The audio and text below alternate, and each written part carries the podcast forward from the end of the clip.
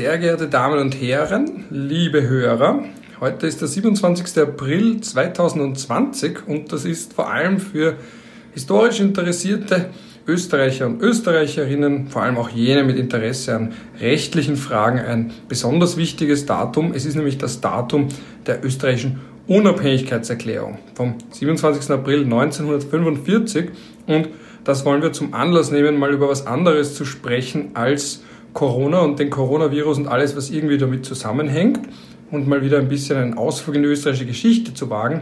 Und ich habe schon angedeutet, nämlich wie gesagt habe, es ist mal wieder eine Folge mit dem lieben Moritz Moser, aus dem simplen Grund, dass er einfach auch für dieses Thema ein idealer Gesprächspartner ist. Und wir werden uns das ein wenig aus rechtlicher, geschichtlicher, politischer und überhaupt jedweder Sicht ein bisschen näher ansehen. Ich freue mich, dass du da bist, Moritz. Vielen Dank, Ralf. Ich komme mir schon vor wie ein akustischer Hausbesetzer. Das ist sehr schön. So, jetzt, wir haben da beide uns das jeweils ausgedruckt, dieses Dokument.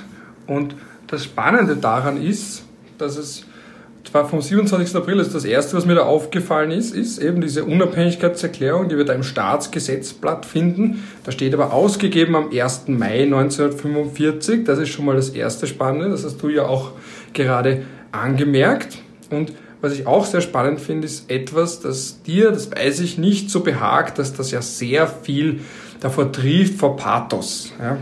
Und das ist natürlich für den rechtspositivistisch geprägten Menschen, Rechtsanwender, Rechtsunterworfenen Dorn im Auge. Ich finde es natürlich wieder aus historischer Sicht sehr spannend, diesen Pathos darin. Also bei der Proklamation. Gibt es da vielleicht einzelne Passagen, die dir besonders auffallen oder die du gerne problematisieren, kommentieren oder vielleicht sogar loben möchtest? Loben, ja, mit Loben ist schwierig, aber ähm, naja, man muss natürlich positiv daran sehen, dass durch diese Unabhängigkeitserklärung und vor allem die, die nachfolgenden rechtlichen Teile, also nicht nur die, nicht nur die Präambel, sondern dann die Artikel, die danach folgen, die unabhängige Republik Österreich im Geiste der Verfassung 1920 wiederhergestellt wurde. Das ist etwas, das man durchaus loben kann. Ansonsten, wie du richtig gesagt hast, bin ich kein allzu großer Fan von Präambeln, weil das die ist doch, der Artikel 1 weil die doch, Geiste. die doch relativ äh, unbestimmt sind. Ähm, das Ganze ist, und ich glaube, da können wir uns einig sein, eher ein politischer als ein rechtlicher Text, also zumindest die Präambel, wie gesagt. Und das, der ganze Text trifft natürlich nach Karl Renner. Also wer Karl Renners Texte gelesen hat, der weiß, dass, also man geht generell davon aus, dass er das geschrieben hat und ähm, auf irgendeiner alten Schreibmaschine noch in Niederösterreich Vorentwürfe, glaube ich, sogar schon dafür gemacht hat. Und ich glaube, es waren auch nicht alle sehr glücklich damit. Die Kommunisten haben ja dann diesen Nachsatz äh, mit, der, mit der Moskauer Deklaration äh, eingefügt, äh, wo dann äh, hinter dem rechtlichen Teil noch äh, äh, quasi als, wie sagt man, eine, eine Postampel gibt's ja nicht, als Nachbemerkung. In pflichtgemäßer Erwägung des Nachsatzes der erwähnten Moskauer Konferenz, der lautet, jedoch wird Österreich darauf aufmerksam gemacht, dass es für die Beteiligung am Kriege auf Seiten Hitlerdeutschlands Verantwortung trägt, der es nicht entgehen kann und dass bei der endgültigen Regelung unvermeidlich sein Beitrag zu seiner Befreiung begünstigt werden wird. Berücksichtigt. Äh, berücksichtigt werden wird. Ja, das musste man reinschreiben. Ich glaube nicht, dass das auf Renners Mist gewachsen ist. Also allgemein wird angenommen, dass die Kommunisten darauf bestanden haben. Aber die gesamte Präambel ist von oben bis unten Karl Renner. Und wenn, wenn wir jetzt uns da einzelne Passagen nur mal anschauen, ähm, das Ganze beginnt ja mit diesem, mit diesem epischen Halbsatz angesichts der Tatsache. Und das wiederholt sich dann in der Proklamation immer weiter. Aber der erste Halbsatz sagt uns ja schon, in welche Richtung das geistig geht, nämlich, dass der Anschluss des Jahres 1938 nicht wie dies zwischen zwei souveränen Staaten selbstverständlich ist, zur Wahrung aller Interessen durch Verhandlungen von Staat zu Staat vereinbart und durch Staatsverträge abgeschlossen, sondern durch militärische Bedrohung von außen und den hochverräterischen Terror einer nazifaschistischen Minderheit eingeleitet wurde. Und da sehen wir, diese ganze Präambel ist natürlich eine Exkulpation Österreichs und der Beziehung, insbesondere der Österreicher. Ähm, was ich re ja, rechtlich interessant finde daran ist, dass die, die Präambel von oben bis unten immer noch von Annexion spricht. Mhm. Und wir beide wissen natürlich, es gibt die Annexionstheorie und die Okkupationstheorie, die beide ähm, die Besetzung Österreichs durch die deutsche Wehrmacht am 12. März 1938 anders deuten und die herrschende Meinung ist die Okkupationstheorie, aber trotzdem steht da in diesem Text die ganze Zeit von Annexion. Aber vielleicht kannst du nochmal kurz erklären, was der Unterschied zwischen Annexion und, und Okkupation ist. Genau, weil wir sind da jetzt quasi beim völkerrechtlichen Status oder bei der Völkerrechtslage vor dem Zweiten Weltkrieg, die ja doch über weite Strecken der aktuellen entsprochen hat, aber eben nicht ganz entspricht. Da gibt es nämlich ein Dokument, das nennt man, oder eine Rechtspraxis der USA und der Außenminister Henry Stimson, die Stimson-Doktrin. Und der Außenminister damals, eben Henry Stimson, hat immer wieder wiederholt verkündet, dass die USA jedwede Änderung des rechtlichen Zustands, die aufgrund einer maßgeblichen Verletzung des Völkerrechts, und damit hat er vor allem gemeint den Antikriegspakt aus dem Jahr 1928, resultiert, dass die USA das nicht anerkennen würden. Das war maßgeschneidert für die japanische Invasion in der Mandschurei in China 1931, wo die Japaner noch gesagt haben, ja, das ist jetzt kein Krieg, das ist so irgendwas unterhalb der Schwelle. Die Chinesen haben auch nicht von einem Krieg gesprochen, deswegen haben sie irgendwie versucht zu sagen, ja, das ist ja keine Verletzung von dem Antikriegspakt, weil es ist ja kein Krieg. Also klassisches Advocatus Diaboli Argument. Und die USA haben dann gesagt, na, und das ist eben das, man leitet da ein, diese neue Phase des Völkerrechts, zu sagen, jetzt ist der Krieg verboten, spätestens ab 1928. Beim Völkerbund nach dem Ersten Weltkrieg war er noch nicht verboten. Und weil der Krieg verboten ist, ist auch jedwede Gebietsveränderung, die kriegerisch herbeigeführt wird, verboten. Und wenn man jetzt davon ausgeht, dass das die Rechtslage war vor dem Zweiten Weltkrieg, dann war der Anschluss, der sogenannte Anschluss, auch wirklich kein im rechtlichen Sinne anerkannter und deswegen hat man auch nur faktisch anerkannt, dass Österreich Teil des Deutschen Reiches wurde, aber nicht de jure. Und das ist eben immer das, dieser alte Streit, dass die einen sagen, ja, ähm, die normative Kraft des Faktischen, Jelinek, wenn es irgendwann so ist, muss man sich damit abfinden, wenn es ewig lang Bestand hält und dass man aus rechtlicher Sicht wiederum, wie gesagt, Stimson-Doktrin fingiert, dass es rechtlich anders wäre, egal wie lange ein Staat äh, okkupiert ist, also 10, 20, 30 Jahre. Aber heute meint man mit dem Begriff Annexion, und der ist ja ausdrücklich drin in dieser Unabhängigkeitserklärung, da meint man die völkerrechtswidrige, gewaltsame Eroberung und Einverleibung von fremdem Staatsgebiet oder überhaupt einem ganzen fremden Staat. Während Okkupation hat auch zwei Begriffe, aber der, der für uns hier relevant ist, ist zu sagen, dass fremdes Gebiet besetzt ist, aber aus dieser Besetzung sich keine Änderung der Souveränität ergibt und vor allem heißt das, dass wenn man im Zuge eines Krieges fremdes Gebiet unter die eigene Kontrolle bringt, dass man es dann nach Ende der Kriegshandlungen, das findet man auch in der vierten Genfer Konvention, dass es spätestens ein Jahr normalerweise nach Ende der allgemeinen Kampfhandlungen an den rechtmäßigen Souverän zurückgegeben muss, zurückgegeben werden muss. Und das ist da jetzt eben, und aus rein rechtlicher Sicht, völkerrechtlicher Sicht wurde Österreich auch nicht annektiert, also es wurde jetzt nicht völkerrechtlich Teil des Deutschen Reiches, es hat auch noch die Verträge, die vor 1938 Bestand hatten, hat man weiter fortgeführt in den internationalen Organisationen, in denen man Mitglied war, hat man die Mitgliedschaft dann weitergeführt. Und bei der UNO muss man natürlich neu beantragen, aber weil die auch danach erst gegründet wurde, man sieht da in der Rechtspraxis diese klassische Unterscheidung zwischen faktisch, ja, Teil des Deutschen Reiches, rein rechtlich nicht, weil man eben das nie anerkannt hat, weil man auch im Völkerrecht davon ausgegangen ist, dass es keine freie Willensbekundung war. Noch dazu gab es ja auch noch das Anschlussverbot. Also, dass Österreich sich ja gar nicht hätte anschließen dürfen, rein rechtlich gesehen. Der Vertrag von Saint-Germain. Genau.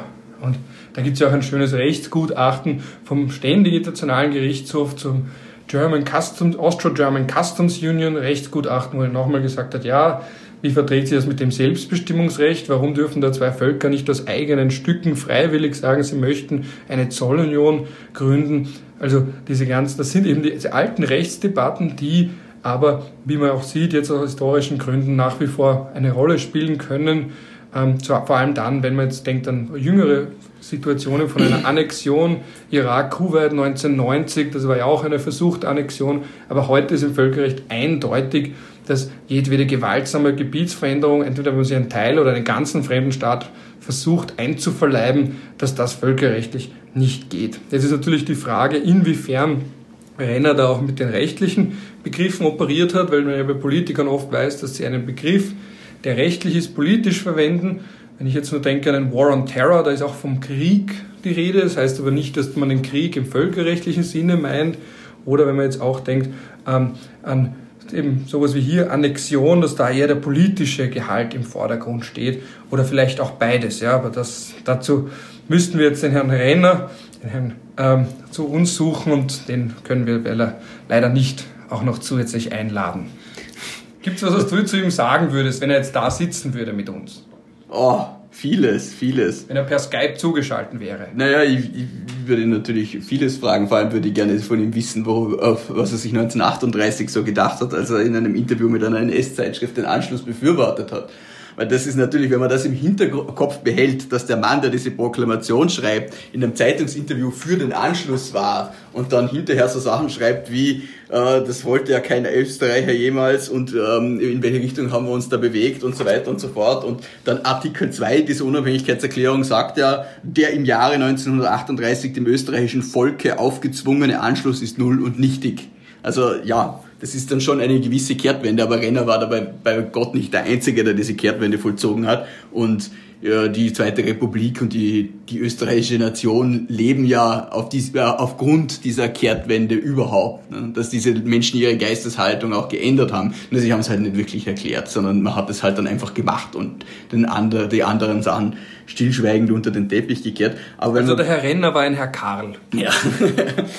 äh, wenn wir bei diesem Artikel 2 bleiben, dass der Anschluss null und nichtig war, dann deutet das ja schon eher auf die Okkupationstheorie hin, weil ja nicht äh, die Tatsache, dass Österreich ein Teil des Deutschen Reiches gewesen wäre, für null und nichtig erklärt wird, sondern der Anschluss. Also das ist eine Auflösung ex tunc, nicht ex nunc. Man sagt, dass schon zu dem Zeitpunkt, als die Nazis dann hinter oder das Deutsche Reich behauptet haben, dass Österreich ein Teil von ihnen geworden ist, ähm, hat das nicht wirklich stattgefunden. Oder ab initio, von ja. Anfang an. Ja. Also alles, was dann später passiert, ist dann auch nicht recht gültig, logischerweise. Und diese Okkupationstheorie hat natürlich auch sehr reale Auswirkungen. Das ist jetzt nicht nur etwas, womit wir uns da in unserem Elfenbein Eingeschösser im Elfenbein-Bungalow beschäftigen, sondern das hat natürlich zum Beispiel Österreich nach 1945 wahrscheinlich auch sehr viel Geld gespart. Denn Deutschland musste dann ja in den folgenden Jahren und Jahrzehnten, insbesondere nach dem Wirtschaftswunder, ähm, Reparationszahlungen leisten für diverse Kriegsverbrechen. Das hat Österreich ja an sich nie getan, denn Österreich hat ja nie bestanden. Zwischen 38 und 45 war es nicht handlungsfähig, völkerrechtlich. Und scheintot. Scheintot könnte man sagen. Und hat sich deshalb auch nicht an diesen Verbrechen des nationalsozialistischen Deutschlands beteiligen können, auch wenn natürlich wieder in, in der Moskauer Deklaration drinnen steht, ne, für seine Beteiligung am Krieg wird Österreich äh, ähm, zur Verantwortung gezogen. Österreich hat sich nicht am Krieg beteiligt und auch die Alliierten haben sich später dann auf diese äh, Rechtsansicht äh, ähm, bezogen. Das ist auch die Rechtsansicht, die im Staatsvertrag durchdringt. Das ist die Rechtsansicht, die heute noch gilt. Österreich war nie Teil des Deutschen Reiches legal und Österreich hat nicht am Krieg teilgenommen. Jetzt kann man, das ist eine rechtliche Position, das ist keine politische. Jetzt kann man natürlich darüber diskutieren, was haben die Österreicher gemacht während dieser Zeit wenn, wenn man die politische und rechtliche äh, äh, Seite verknüpft, könnte man sagen, die Österreicher haben ihr eigenes Land ans Messer geliefert und haben für ein anderes Land gemordet und sind dann hinterher wieder ins La in ihr eigenes Lager zurückgekehrt. Das ist nicht sehr ähm, schön und äh, historisch auch verurteilenswert.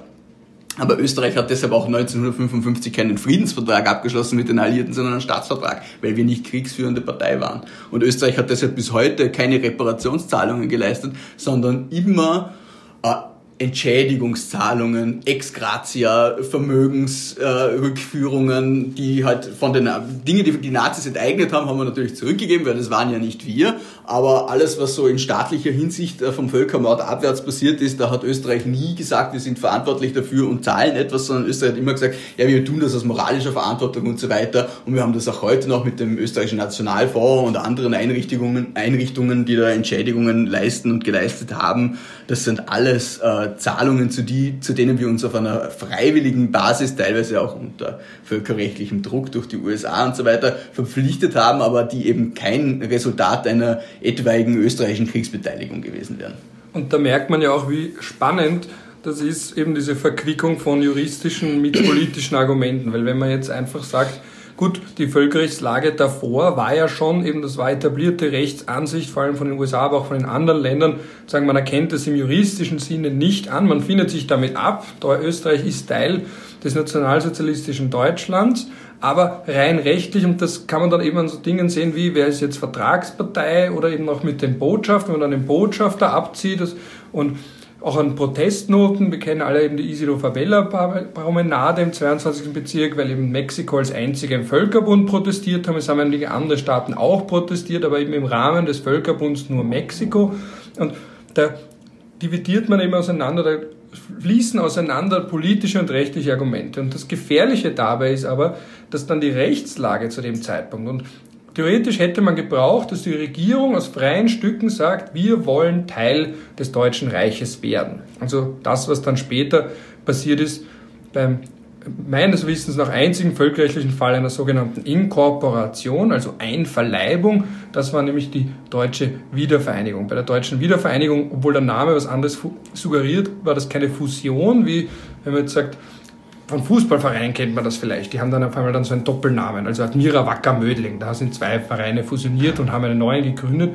Aber rein rechtlich ist es bei der Wiedervereinigung nicht zu einer Vereinigung gekommen, sondern zu einer Einverleibung. Also Deutschland, die BRD hat die DDR aufgenommen. Und das ist aber. Wobei ja, ja. die Ironie hinter dem Ganzen ist, dass äh, die Bundesrepublik hat ja die Deutsche Demokratische Republik nie völkerrechtlich anerkannt. Die Bundesrepublik hat ja immer den Alleinvertretungsanspruch gehabt und hat dann aber beim 2 plus 4 Vertrag, der ja dann äh, die Wiedervereinigung den Weg dorthin geebnet hat und auch der Ersatzvertrag für einen Friedensvertrag mit Deutschland war, den ja bis dahin nicht gegeben hat, ähm, quasi einen Vertrag mit einem Staat unterschrieben, den sie nicht anerkannt haben. Also eigentlich könnte man sagen, die BRD hat ja auf den letzten Metern die DDR anerkannt und ansonsten hätte sie mit ihr ja gar keinen 2 plus 4 Vertrag schließen können. Oder sehe ich das falsch? Genau, und dann später war ja dann auch noch diese Inkorporation ist ja auch so passiert, dass zuerst die alten Bundesländer sich konstituiert haben und dann beigetreten sind und nicht die DDR die als solch, die neuen Bundesländer, verzeihen, die neuen Bundesländer beigetreten sind und nicht die DDR als solche, sondern zuerst ist es zu einer Neukonstituierung der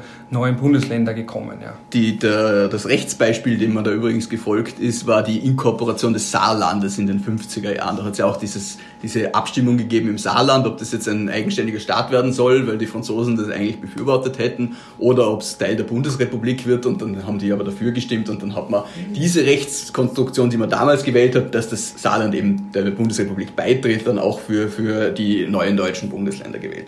Aber kehren wir zurück von fremden Völkern zu unserem eigenen. Und, äh, Wobei in den 1920er Jahren, das ist ja was, was du nicht so gern hörst, eben da war es ja noch Deutsch-Österreich. Im ursprünglichen Kommentar von Hans Kelsen gibt es ja auch diese schöne Passage, wo er auch zum Namen spricht und sagt, gut, man ist Teil desselben deutschen Volkes. Also davon sind die Frage damals, seit wann gibt es Österreich? Davon ja? sind damals alle ausgegangen, das, muss, das kann man gar nicht negieren, wenn man ganz egal, äh, welchen Politi äh, Politikern, welcher Couleur auch immer man folgt, welche Reden man liest, der Deutschnationalismus war damals eigentlich allgemein gut. Also es hat keine wesentlichen Kräfte gegeben, die dagegen aufgetreten wären, wobei sich das dann eben im Kriegsverlauf geändert hat, zumindest elitentechnisch. Und ähm, die österreichische Nation ist ja, es passt so schön, ein Kind von Kommunisten und Monarchisten. Also so vor allem legitimistische und kommunistische Gruppen haben sich dann dafür die, die eine, eine eigenständige österreichische Nation ausgesprochen. Und das hat dann auch äh, 45 dann quasi war das eine gewisse Grundlage dafür, einen, diesen eigenen Staat zu gründen und auch an die Selbstständigkeitsfähigkeit dieses Staates zu glauben. Wobei man sagen muss, das war wahrscheinlich 45 bis in die 60er Jahre war die österreichische Nation wahrscheinlich eine ziemliche Elitennation und hat sich dann aber zu einer, zu einer breiteren Wahrnehmung in der Bevölkerung entwickelt. Also ich glaube, jetzt sind das, das deutsche nationale Potenzial liegt so bei 5 bis 6 Prozent.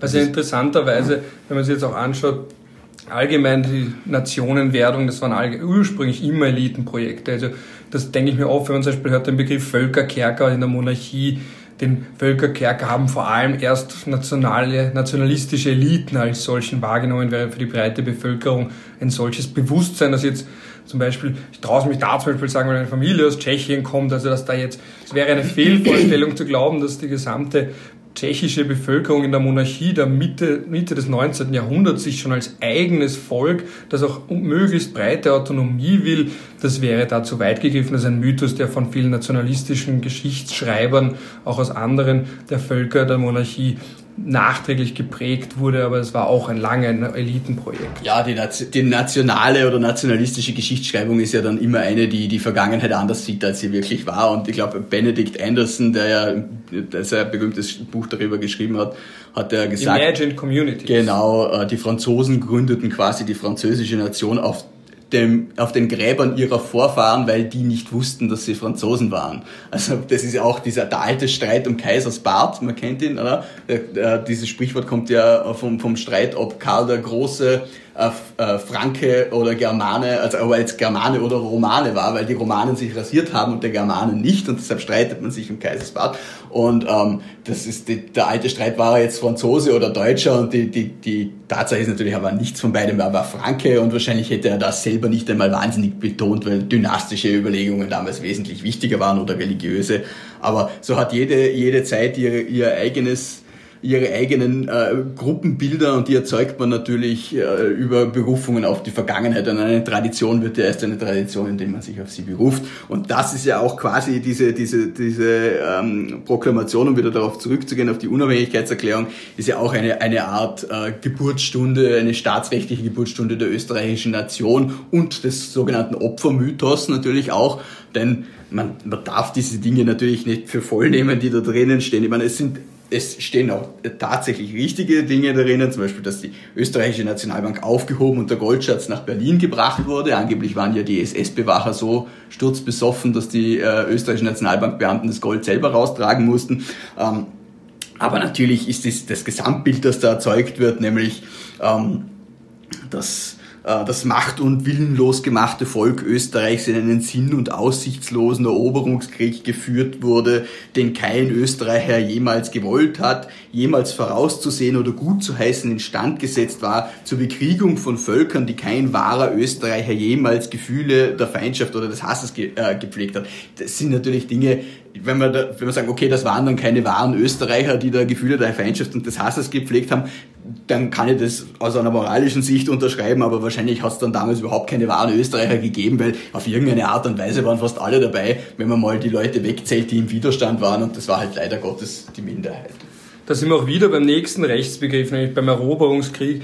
Da habe ich auch, also ich habe erst vor kurzem einen akademischen Artikel zum Antikriegspakt geschrieben und das war dann sehr spannend nachzuvollziehen, wie in den 1920er und 1930er Jahren darüber gestritten wurde, Aggression zu definieren. Man konnte sich damals schon nicht einigen darauf, was nennt man jetzt Aggression und warum sagt man, das ist überhaupt ein Krieg, wie definiert man den Krieg, weil eben, wie gesagt, viele versucht haben zu argumentieren, na, das ist ja gar nicht ein Krieg, vielleicht ist er ein Krieger, ja, oder eben, das meint man mit die Gewaltschwelle ist noch nicht erreicht oder es gibt noch nicht den Kriegswillen, ja, den Animus belligerendi, also dass man auch sagen kann, dass wenn zwei Länder miteinander Krieg führen, aber beide der Meinung sind, dass es kein Krieg ist, dann ist es trotzdem keiner. Und das sind aber alles handfeste juristische Debatten und völkerrechtliche Debatten, die natürlich auch eine Rolle spielen für die ganzen Fragen der Anerkennung, welches Recht zur Anwendung kommt, eben das humanitäre Völkerrecht, ja, nein, und ob man eben auch von einer Annexion spricht, ob man dann, was die Sanktionen oder die Konsequenzen von anderen Ländern sind. Und da sieht man eben auch diesen sinn- und aussichtslosen Eroberungskrieg, der da zitiert wird in der Proklamation. Das ist wiederum ein politischer Begriff, der aber auch rechtlich ist,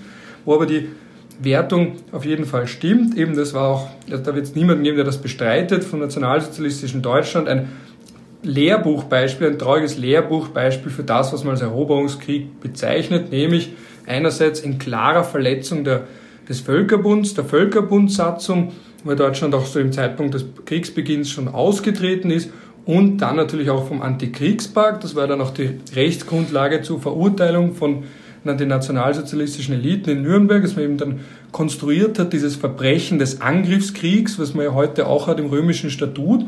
Da gibt es auch ein spannendes Rechtsgutachten von Karl Schmidt aus der Zeit, das ist auch für den industriellen Flick, ähm, ge geschrieben hat, der ja auch Angst hatte, ob er dort angeklagt wird. Ist dann nicht in der Form passiert.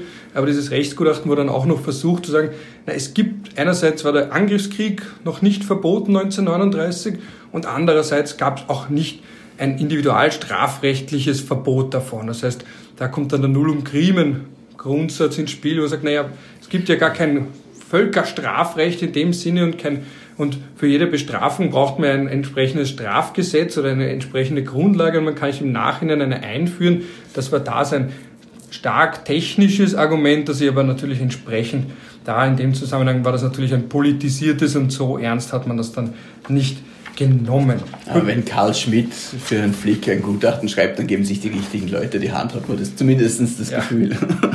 Und da sind wir schon wieder beim nächsten Herrn Karl auch, ja. Aber gut, was ich auch interessant finde an dem Punkt, also an dieser Unabhängigkeitserklärung, ist, dass wir auch implizit einen Verweis haben auf Selbstbestimmungsrecht der Völker. Wo sieht man das denn zum Beispiel? Ja, das findet man vor allem in der Proklamation, ja, also eben, was du zitiert hast, die österreichische Nationalbank und den Goldschatz nach Berlin zu entführen und dann im nächsten Absatz und so das österreichische Volk aller selbstständigen Ver Verfügung über die natürlichen Quellen seines Wohlstandes zu berauben. Und dann auch noch geistige und kulturelle Hilfsquellen, die verkümmert sind, Kunst- und Kulturschätze des Landes, das ist etwas, was man in heutiger Sprache als Permanent Sovereignty over Natural Resources bezeichnen würde oder eben ganz allgemein noch eben diese Selbstbestimmung und das Selbstbestimmungsrecht eines jeden Volkes. Was aber dann, da schließt sich der Kreis natürlich die Frage aufwirft, der Volksbegriff und seit wann haben die Österreicher sich als Österreicher gefühlt? Da gibt es im Handbuch über österreichische Politik einen netten Beitrag zur Außenpolitik, wo man auch sagt, dass zum Beispiel die Außenpolitik und der Kreisky ganz entscheidend dabei waren, dass man sich als eigenständiges Volk wahrgenommen hat. Also eben so ab den 1960ern, spät 1960ern herum, die Menschen sich immer mehr als Österreicher gefühlt haben und nicht und immer weniger als Teile eines größeren deutschen Volkes. Und da sieht man auch, wie konstruiert das ist. Nur irgendwann, wenn mal die Menschen alle daran glauben und sicher, und heute definieren wir uns ja in unserer Ablehnung gegenüber Deutschland Während man, wenn wir jetzt ein bisschen zurückreisen, da sieht man ja auch, wie das alles irgendwie zu einem gewissen, zu einem weiten Grad Erfindungen sind, noch vor 100 Jahren, 1920, haben sich die Leute noch als Deutsche gefühlt. Heute gibt es diese Identität. Auch die deutsche Nation ist eine erfundene. Im Endeffekt sind alle Nationen erfunden. Ja. Ähm, das, aber du hast völlig recht, diese, diese Aufzählungen, die Renner da in dieser Unabhängigkeitserklärung, die, die übrigens immer noch im Verfassungsrang steht und im, im Rechtsinformationssystem des Bundeskanzleramtes äh, abgerufen werden kann. Ja, weil es was? Ist das jetzt ein Gesetz? Soll das ein Gesetz ja, sein? Ja, es ist ein Gesetz, weil du hast hinten diese, die, die ähm, fünf Artikel und dann hast du eben eine Präambel, die viermal so lang ist wie das eigentliche Gesetz. Aber dieses, die vier Artikel, die du hast, Artikel 1. Die Demokratische Republik Österreich ist wiederhergestellt und im Geiste der Verfassung von 1920 einzurichten. Artikel 2. Der im Jahr 1938 dem österreichischen Volke aufgezwungene Anschluss ist null und nichtig. 3. Zur Durchführung dieser Erklärung wird unter äh, Teilnahme aller antifaschistischen Parteirichtungen eine provisorische Staatsregierung eingesetzt, bla bla bla. Und 4. Vom Tage der Kundmachung dieser Unabhängigkeitserklärung an, das ist auch ein sehr schöner äh, äh, Teil, sind alle von Österreich und dem Deutschen Reich und seiner Führung geleisteten militärischen, dienstlichen und persönlichen Gelöbnisse nichtig und unverbindlich. Das ist nämlich das darf man heutzutage nicht unterschätzen. Das können wenige Leute die Mentalitätslage eine anderes abschätzen. Aber für viele Menschen war damals der Eid, den sie als, als ähm, Staatsbedienstete oder Wehrmachtsangehörige auf Adolf Hitler persönlich leisten mussten, ähm, ein wesentliches Hindernis sich jetzt im Widerstand zu betätigen, weil ein Eid damals noch viel schwerwiegender war, als das vielleicht heute für manche Leute ist. Und man darf auch nicht vergessen, zu diesem Zeitpunkt, als diese Unabhängigkeitserklärung erlassen wurde, nämlich am 27. April, war Hitler, war Hitler noch am Leben. Und er hat ja erst drei Tage später Selbstmord begangen und mit diesem Artikel 4 sollten eben die Österreicher eine gewisse Gewissensberuhigung bekommen, dass sie sich nicht mehr länger für, für dieses Himmelfahrtskommando engagieren müssen. Und Artikel 5 äh, äh, führt dann das quasi fort, indem er sagt, von diesem Tage an stehen alle Österreicher wieder im staatsbürgerlichen Pflicht- und Treueverhältnis zur Republik Österreich. Und äh, das ist der eigentliche rechtliche Teil und dann alles, was davor und danach kommt, ist halt äh, politisch und Präambel. Ja, das ist historisch interessant, juristisch eher weniger. Äh, die Unabhängigkeitserklärung selber hat jetzt dann in, im, im Laufe der Zweiten Republik ja, wenig, wenig juristischen Gehalt entfaltet, abgesehen davon, dass sie eben die Republik wieder errichtet hat, weil es hat danach äh, ja eine vorläufige Verfassung noch äh, gegeben, die dann äh, an, am selben Tag kundgemacht wurde, das Verfassungsgesetz vom 1. Mai 45 über das neuerliche Wirksamwerden des Bundesverfassungsgesetzes in der Fassung von 1929, das Verfassungsüberleitungsgesetz ist das genau. Und ähm, Danach gibt es dann, glaube ich, noch dieses äh, Verfassungsgesetz vom 1. Mai über die vorläufige Einrichtung der Republik Österreich. Das ist die vorläufige Verfassung. Die sind gleichzeitig kundgemacht worden und das zeigt ja auch, dass diese Unabhängigkeitserklärung vor allem deklaratorischen äh, Inhalt hat. Eine, eine, eine rechtliche Folge ist mir bekannt von diesem Ganzen, nämlich ähm, die, die Rechtswirkung, dass man den Parteien äh, ähm, die das unterschrieben haben, nämlich das sind ja Vertreter der, der damals sozialistischen Partei, äh, der christlich-sozialen, nunmehr österreichische Volkspartei und der Kommunisten. Ähm, denen, diesen Parteien hat man Rechtspersönlichkeit zugestanden, weil man gesagt hat, die haben ja quasi diesen Gründungsakt der Zweiten Republik erst über, unterzeichnet und daher geht die Rechtsordnung davon aus, dass sie Rechtspersönlichkeit haben, weil davor haben die Parteien das nicht wirklich gehabt. Ähm, und äh, da hat es dann Prozesse gegeben, weil man jemand gesagt hat, die sind ja gar nichts, die sind ja kein Verein und irgendwas, wenn man sich mit einer Partei gestritten hat. Und da hat sich dann der oberste Gerichtshof auf die Unabhängigkeitserklärung gerufen und gesagt, na, die Parteien haben Österreich ja erst überhaupt gegründet. Da kann es ja nicht sein, dass in Österreich davon ausgeht, dass es die Parteien als Rechtsperson nicht gibt. Ähm, ja. Was ich dabei aber auch noch kurz anmerken möchte, ist schon, wir haben es vorhin schon erwähnt, aber das ist wirklich interessant ist eben, dass dieser Teil vom Moskau Memorandum, das dann später umgedeutet wurde in eine Pauschalentschuldigung, in einen Persilschein für Österreich, dass da schon auch dieser Teil drinnen war, dass eben man irgendwie diesen Mittelweg gewählt hat, dass eben Österreich schon auch was getan hat. Das ist eben, das möchte ich dann nochmal betonen, weil das eben beim Moskauer Memorandum sehr lange untergegangen ist. Moskauer Deklaration, die Mos Moskauer Memorandum ja. ist was anderes. Verzeihung, ja, ja, muss man genau sein, muss man genau sein. Und dann möchte ich noch ganz kurz auch einweisen auf den Artikel 3 von der Unabhängigkeitserklärung, weil das ist eine Debatte, die wir in Österreich in der Form nicht hatten, die es aber gegeben hat im Zusammenhang mit Deutschland, weil eben dieser, diese Einsetzung der provisorischen Staatsregierung und die vorbehaltlich der Rechte der besetzenden Mächte mit der vollen Gesetzgebungs- und Vollzugsgewalt betraut ist. Und Warum hat es diese Debatte in Österreich nicht gegeben? Es gab nämlich in Deutschland eine Paralleldebatte, nämlich darüber, und das ist wieder so eine, die bis in die, in die Gegenwart hineinreicht, die Frage der Rechtskontinuität, weil das ist etwas, damit kann man sehr gut Schlagzeilen machen. Das Deutschland, die BRD von heute, ist dasselbe Völkerrechtssubjekt wie das nationalsozialistische Deutschland. Das heißt, das nationalsozialistische Deutschland ist wenn man es aus verfassungsrechtlicher Sicht sieht, untergegangen. Es ist untergegangen natürlich im politischen Sinne, aber jetzt wirklich ganz trocken, das Völkerrechtssubjekt besteht seit damals fort. Das ist nach wie vor dasselbe Völkerrechtssubjekt. Und das Interessante daran ist, wie gesagt, dass es mal die Debatte gab, ob es nicht vielleicht doch untergegangen ist, weil, und das kann man jetzt ummünzen auch auf Österreich, ja eines der drei berühmten Elemente der Staatlichkeit gefehlt hat, nämlich dass einer unabhängigen Regierung, weil sobald man von außen besetzt ist und eben, wie auch in der Unabhängigkeitserklärung steht, vorbehaltlich der Rechte der besetzenden Mächte, also eben keine uneingeschränkte Souveränität, dass man dann sagen kann, na Moment, da fehlt jetzt eines der drei Elemente von Staatlichkeit, Staatsgebiet haben wir, ja, Staatsvolk haben wir auch, aber Staatsgewalt, die volle Souveränität nach innen und nach außen genießt, haben wir nicht. Und das war eben dann auch der, das Argument von Hans Kelsen beispielsweise, diese Debellatio-These, der gesagt hat, na gut, wenn jetzt Deutschland besetzt ist, keine volle Souveränität hat, dann geht es unter. Ab dem Zeitpunkt, wo eines der drei Elemente nicht vorhanden ist, kann man nicht mehr von einem Staat sprechen. Da hat man dann eben auch, da werde ich jetzt nicht ins Detail eingehen, das ist dann wirklich zu, zu sehr in der Tiefe und auch nicht mehr, wirklich, wirklich nicht mehr spannend. Aber da hat man sich dann trotzdem darauf geeinigt, dass Deutschland weiter fortbesteht und da hat man aber auch gesehen, wie diese selbst der Wegfall von einem von den drei Elementen nicht notwendigerweise dazu führt, dass der Staat auch untergeht, weil sonst hätte man ja einfach aus deutscher Sicht sagen können, gut, mit der Besetzung sind wir nicht mehr souverän, kein Staat mehr. Sobald diese Besetzung weg ist, neuer Staat, warum sollen wir jetzt Kriegsschulden begleichen beispielsweise? Oder warum soll es irgendeine Form von Verantwortlichkeit geben, die von einem Völkerrechtssubjekt für Akte von einem Völkerrechtssubjekt, die es ja gar nicht mehr gibt? Und man hätte die auch bei Österreich führen können, da war es aber weniger intensiv, wahrscheinlich auch, weil Österreich einfach nicht so bedeutsam war. Da gab es auch kein Äquivalent zum Morgenthau-Plan, der, der Hans Morgenthau, der noch gesagt hat, na gut, dann muss man auch aus biografischen Gründen bedingt, der hätte zum Beispiel die, die Idee gehabt, Deutschland wirklich zu einem Agrarstaat zu machen, dass der nie wieder, der nie wieder militärisch und wirtschaftlich mächtig werden darf, damit endlich Ruhe ist, so könnte man das ausdrücken. Also ich hätte es verstanden. Ähm, Damals ja.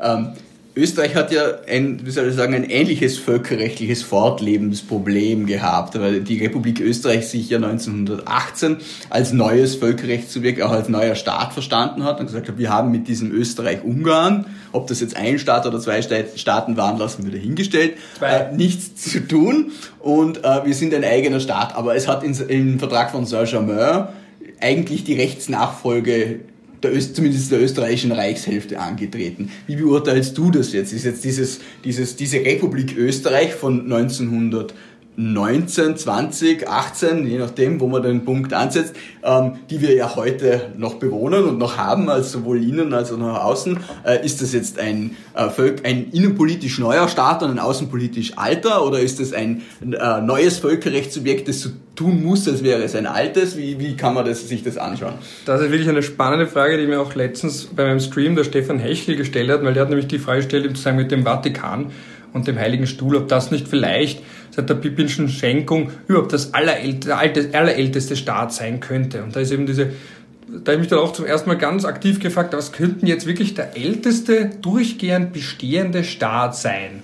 Weil ab wann spricht man von einem Staat im modernen Sinne und der dann durchgehend Fortbestand hatte? Ich sage es gleich vorweg, ich weiß es noch nicht, was jetzt der älteste sein könnte, aber es ist eine wunderschöne Elfenbeinturmfrage, die ich mir immer wieder stellen werde, weil und die jetzt auch da in dem Zusammenhang ist, gut, seit wann besteht da jetzt Österreich als Staat? Eben in der Monarchie waren es, meiner Meinung nach waren zwei. Es gibt eben auch dieses, dieses Gutachten, das ich schon erwähnt habe, zur Zollunion. Auch da wurde davon ausgegangen, dass Österreich-Ungarn zwei Staaten waren, die zwar viel gemeinsam, also viel übergreifende, ähm, viel übergreifend gemeinsam erledigt haben, aber es waren trotzdem ab 1867 zwei weitgehend zwei unabhängige Staaten, die miteinander verwoben waren, kann man sagen aber dass dann eben durch diese quasi Fortführung, und das ist das, also da kann ich auch empfehlen von James Crawford, The Creation of States in International Law, der, der sich auch nicht so eindeutig festlegt, aber dann unterm Strich kann man davon ausgehen, gut, wir haben da diese Rechtspersönlichkeit mit unter Berücksichtigung des Verlustes von maßgeblichen Teilen ähm, von ähm, ist das jetzt Transleitanien oder Cisleitanien? Ich wechsle sie sehr gerne. Cisleitanien. Cisleitanien. Transleitanien war der andere Genau, Staat. das war dann. Cisleitanien, ähm, das dann unter Berücksichtigung dieses Wegfalls von Staatsgebiet aber trotzdem eine gewisse Rechtskontinuität besteht. Und das spielt eben, wie wir es auch schon genannt haben, sozusagen mit der Unabhängigkeitserklärung vor allem eine Frage bei Kriegsschulden, bei anderen Schulden, bei der Fortführung von Verträgen, bei aus, im Ausland gelegenen Staatseigentum. Deswegen ist man ja eigentlich auch, deswegen möchte man ja diese Rechtskontinuität. Weil wenn man mal im Ausland man denkt jetzt beispielsweise an diese wunderschöne Botschaft vom Irak beim Stadtpark, die gehört dem irakischen Staat. Das heißt, sobald man sagen würde, dass ein Land untergeht, dann stellt sich auch die Frage, naja, was macht man jetzt mit diesen Botschaften, wenn die wirklich dem Staat gehören und nicht nur gemietet sind? Was macht man mit Archiven, die vielleicht im Ausland sind? Also da stellen sich all diese praktischen Fragen. Deswegen hat man so einen ähm, Impetus und deswegen hat man so ein Interesse daran, die Rechtskontinuität in der einen oder anderen Form, dass man vielleicht sagt, vielleicht nicht zu 100 Prozent oder eben unter Berücksichtigung der veränderten Gebietsgröße oder der Bevölkerungsgröße, aber dass man so weit wie möglich irgendwie eine, Kontinu eine Kontinuität herstellen möchte. Es zieht sich bis hin zur Sowjetunion, wo auch die Russen, das ist auch so ein Kapitel, das machen wir jetzt nicht auf das Fass, aber zum Beispiel die Russen ja auch faktisch die Sowjetunion fortgeführt haben. Ich meine, wer sitzt denn im Sicherheitsrat ja, zum Beispiel? Diese ganzen Kontinuitätsfragen ziehen ja, wie du richtig gesagt hast, einen, einen Rattenschwanz nach sich und man sieht das ja auch, um wieder aufs ursprüngliche Thema zurückzukommen, nach dem Anschluss 38, wo das Deutsche Reich dann beginnt, österreichische Botschaftsgebäude entweder weiter zu nutzen oder zu veräußern. Und dann ist natürlich die Frage, wenn Österreich 1945 wieder kommt, was ist dann mit dem, was schon verkauft wurde? Muss das Deutsche Reich uns dann Ersatz leisten und so weiter? Es hat ja von österreichischer Seite Seite auch, ähm, äh, es ist ja angedacht worden, Reparationsforderungen an Deutschland zu stellen, woraufhin Konrad Adenauer dann angeblich gesagt hat, äh, dann schicken wir ihnen die Gebeine Hitlers wobei die ja schon die Russen hatten damals. Aber das, ja, die Österreicher. Man sieht es auch beim, beim, beim Hager, bei den Hager Friedenskonferenzen 1899, 1907, wenn man die im Rechtsinformationssystem auch als RIS bekannt sucht, dann sieht man da einen, einen Vertrag mit Österreich, wo immer Österreich noch immer Teil ist, aber das wurde nicht unterschrieben vom Außenminister einer demokratisch gewählten, ähm, von einem demokratisch gewählten Parlament, das dann die Regierung, ja, ja, aber das, sondern da steht dann schon noch drin, Eure Majestät und so weiter. Ja. Ich meine, also von 1899, 1907, aber wir sind trotzdem noch immer Vertragspartei. Also ich meine, auch an den Verträgen und der Fortsetzung von Verträgen merkt man es ja noch. Da ist ja die Rechtskontinuität zwischen der ersten und der zweiten Republik zum Teil noch viel stärker, weil wir ja auch die, die Schulden der ersten Republik noch weiter bedient haben, die ganzen äh, Lausanner Anleihe die und so weiter, das wir aufgenommen haben, um überhaupt den Schilling einzuführen und in den 20er Jahren, das hat man ja nach jahrzehntelang in der zweiten Republik zurückgezahlt. Also wir sind ja, wir haben, sind ja nicht auch unsere Schulden schuldig geblieben. Das ist die Zeit, wo wir quasi das waren, was man dann in der Finanzkrise und der Eurokrise äh, mit Griechenland gemacht hat. In den 1920er Jahren war Österreich quasi Griechenland und da war auch der Völkerbund, der darauf geschaut hat mit einer eigenen Kommission, wie wir in Österreich unser Recht reformieren und unser Verwaltungsrecht reformieren, damit das Geld irgendwann zurückkommt. Der Völkerbundkommissar war ja einer derjenigen, die den Dolphus sehr stark in die Richtung der Diktatur getrieben haben, weil er Angst hatte, dass, die, dass wenn die Sozis an die Macht kommen, Österreich seine Schulden nicht mehr zurück. Da sind wir wieder beim Dezisionismus, diese Vorstellung, dass die Diktatur vielleicht auf viele Arten unliebsam ist, aber immerhin ist sie effizient. Das ist ja diese ja, für, den, für, den, für den Gläubiger ist es sicher die interessantere Regelung. Ja. Worauf ich noch kurz eingehen möchte, ist eben die, die Unschärfe der Rechtsbegriffe, die wir in der Unabhängigkeitserklärung und danach generell finden. Wir haben eh schon über die Annexion gesprochen und dann fällt mir da noch auf, es wird da gesprochen von, äh, also den, den, dem nationalsozialistischen Deutschland wird äh, vorgeworfen, alle zentralen staatlichen Einrichtungen der ehemaligen Bundesrepublik Österreich, seine Ministerien und sonstigen Regierungseinrichtungen beseitigt zu haben. Und natürlich hat es diese Bundesrepublik Österreich als Staatsbezeichnung nie gegeben. Es hat die Republik Österreich gegeben und dann ab 1934 äh, mit dem äh, Regierungsputsch durch die Bundesregierung Dollfuss den sogenannten Bundesstaat Österreich. Aber eine Bundesrepublik Österreich hat es natürlich nie gegeben. Und wir haben dann auch weiter hinten dann in der Deklaration wird dann gesagt, die, Öster die Demokratische Republik Österreich ist wiederherzustellen im Geiste der Verfassung von 1920. Und dann wird da öfter eingewendet, ja ursprünglich wollte man zu, dieser, zu diesem reinen Parlamentarismus des Jahres 1920 zurück. Aber gleichzeitig mit dieser Unabhängigkeitserklärung wird ja auch kundgemacht, eben dieses Verfassungsüberleitungsgesetz und die vorläufige Verfassung und im Verfassungsüberleitungsgesetz steht ja in Artikel 1 ganz eindeutig, das Bundesverfassungsgesetz in der Fassung von 1929 sowie alle übrigen Verfassungsgesetze und in einfachen Bundesgesetzen enthaltene Verfassungsbestimmungen sei Stande der Gesetzgebung vom 5. März 1933 werden wieder in Wirksamkeit gesetzt. Und da sieht man, dass die Unabhängigkeitserklärung ein sehr stark politisches äh, Dokument ist, wo das die Rechtsschärfe manchmal etwas vermissen lässt, aber alles andere kommt ja dann danach in den Verfassungsgesetzen, die da begleitend beschlossen werden. Und worauf ich noch ganz kurz eingehen möchte, ist dann die ebenfalls in diesem schönen Dokument befindliche Regierungserklärung, die also in diesem dritten Punkt, die schon mal so schön beginnt, gendergerechte Sprache mit Männern und Frauen von Österreich, Rufzeichen, und dann eben, dass die Regierung dann eben mal diese Proklamation rafft euch aus, wirkt zusammen zu unserer aller Befreiung. Und da finde ich dann sehr interessant, wenn wir jetzt bei Worten sind wie Postenschacher, einen schönen Begriff, ja, nämlich stellenhungrige Parteigenossen, ja, stellenhungrig. Und da ist nämlich diese Absage an die Nazifaschisten, ja, auch ein interessantes Wort, das wäre dann ein klassischer Pleonasmus, ähm, haben zuerst alle staatlichen Behörden und Ämter mit ihren stellenhungrigen Parteigenossen besetzt, haben jetzt in der Stunde der Not ihre Posten feige im Stiche gelassen und damit Land und Volk dem Chaos preisgegeben. Ja, das ist mal was Interessantes daran.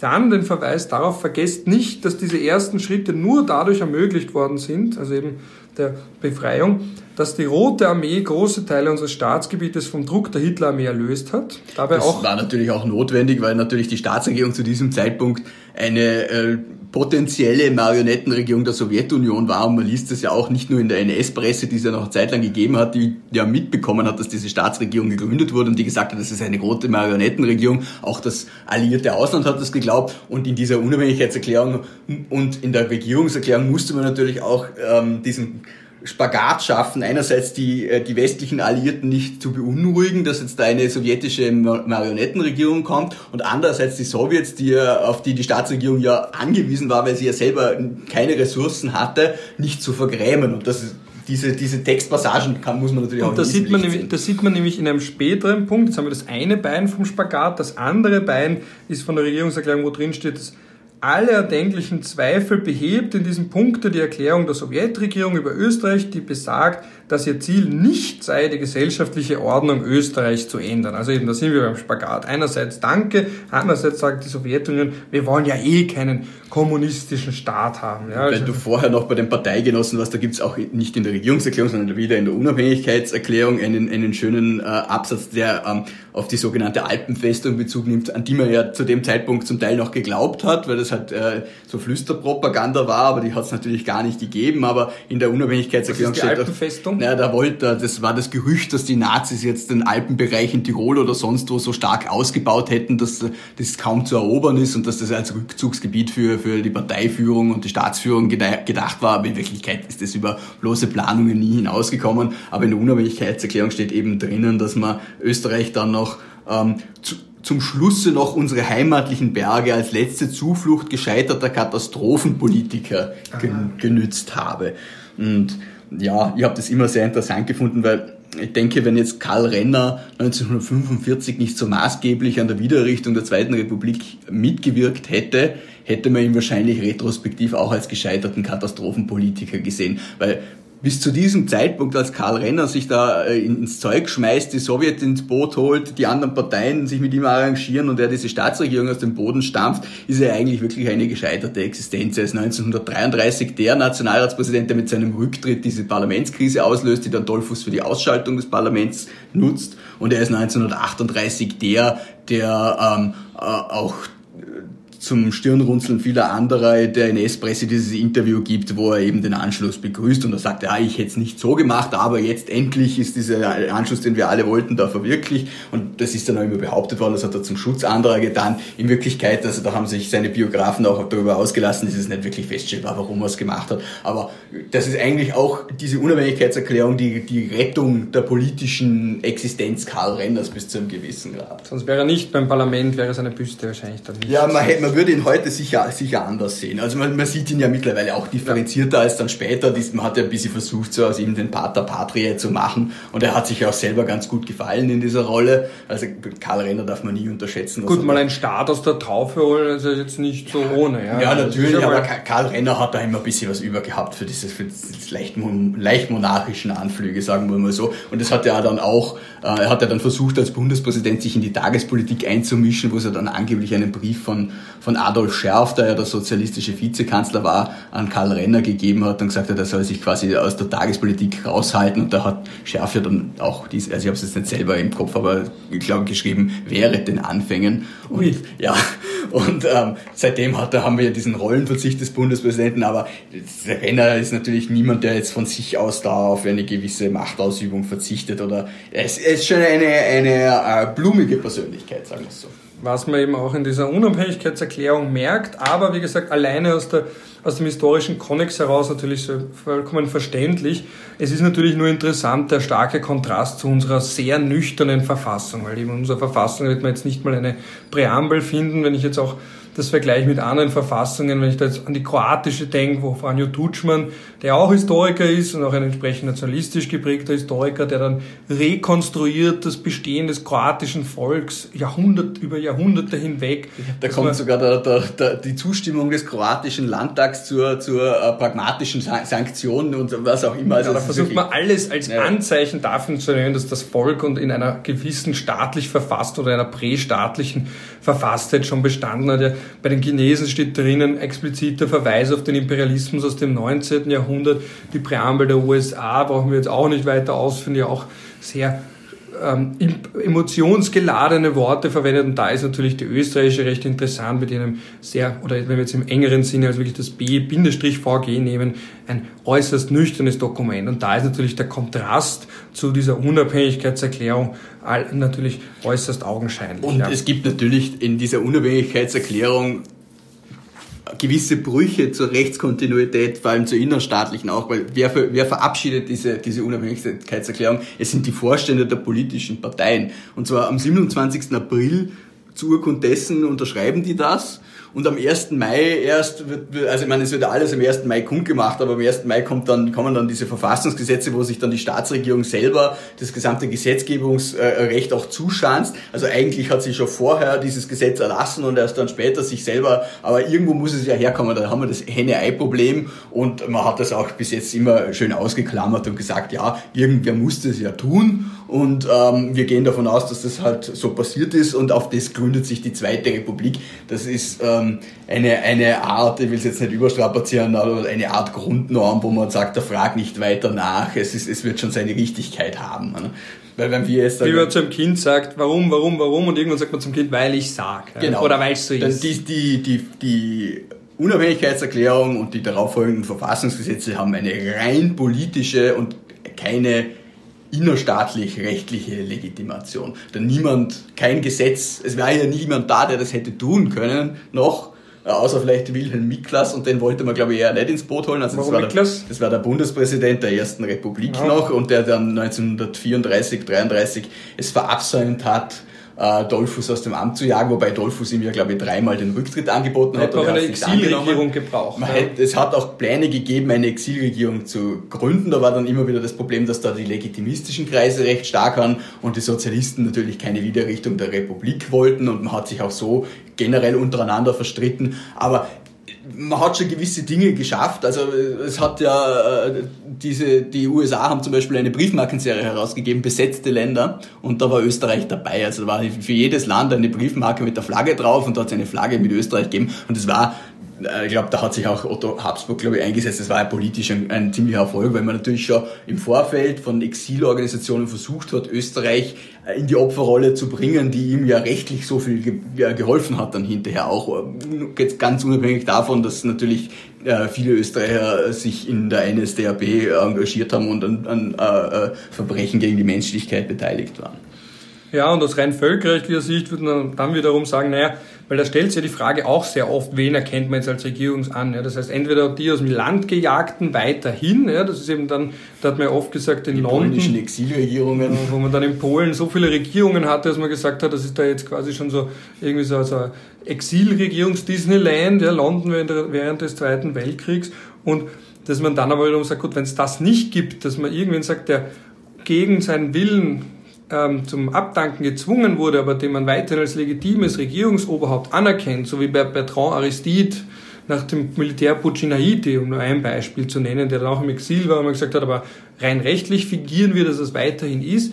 Wenn es das nicht gibt, und da sind wir jetzt wieder in diesem schwammigen Bereich, dann sagt man zwar einerseits, dass die Effektivität, wer hat die effektive Kontrolle?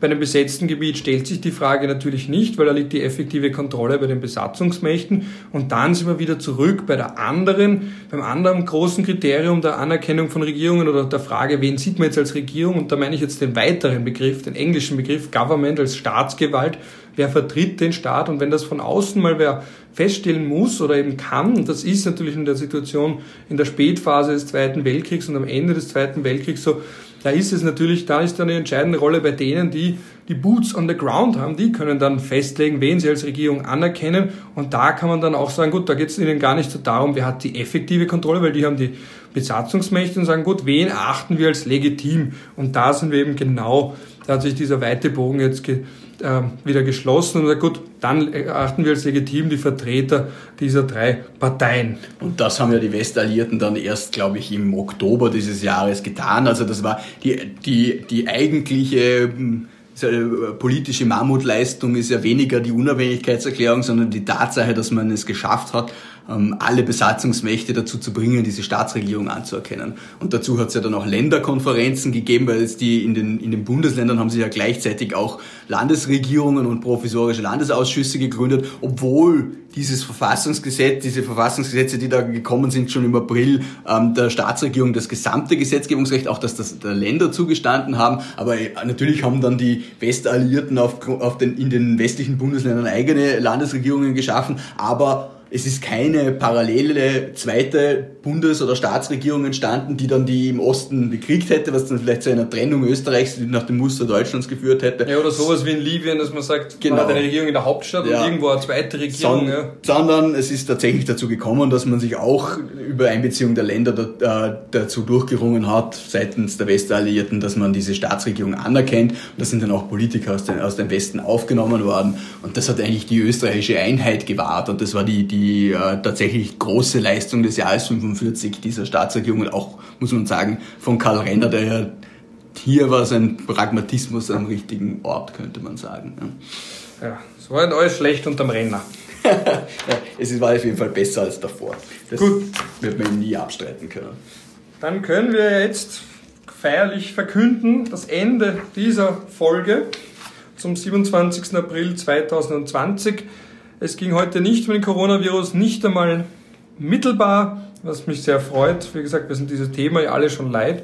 Ich bedanke mich bei allen Hörern und Hörerinnen, hoffe, es war für euch alle sehr spannend. Bedanke mich auch bei Moritz, dass er mal wieder Zeit gefunden hat, mit mir ein wenig über uns, unsere Lieblingsthemen zu plaudern. Hoffe, wie gesagt, dass es für euch alle ebenfalls möglichst interessant war. freue mich auch über Rückmeldung, wenn ihr auf den Follow-Button drückt bei Spotify, Apple Podcast oder eben auch auf YouTube und freue mich auch schon auf die nächste Einheit von Warum geht's und bis dahin wünsche ich allen noch, je nachdem welche Tages- und Nachtzeit ist, gute Nacht, schönen Start in den Tag oder einen schönen Rest von dem Tag. Auf Wiedersehen oder Tschüss.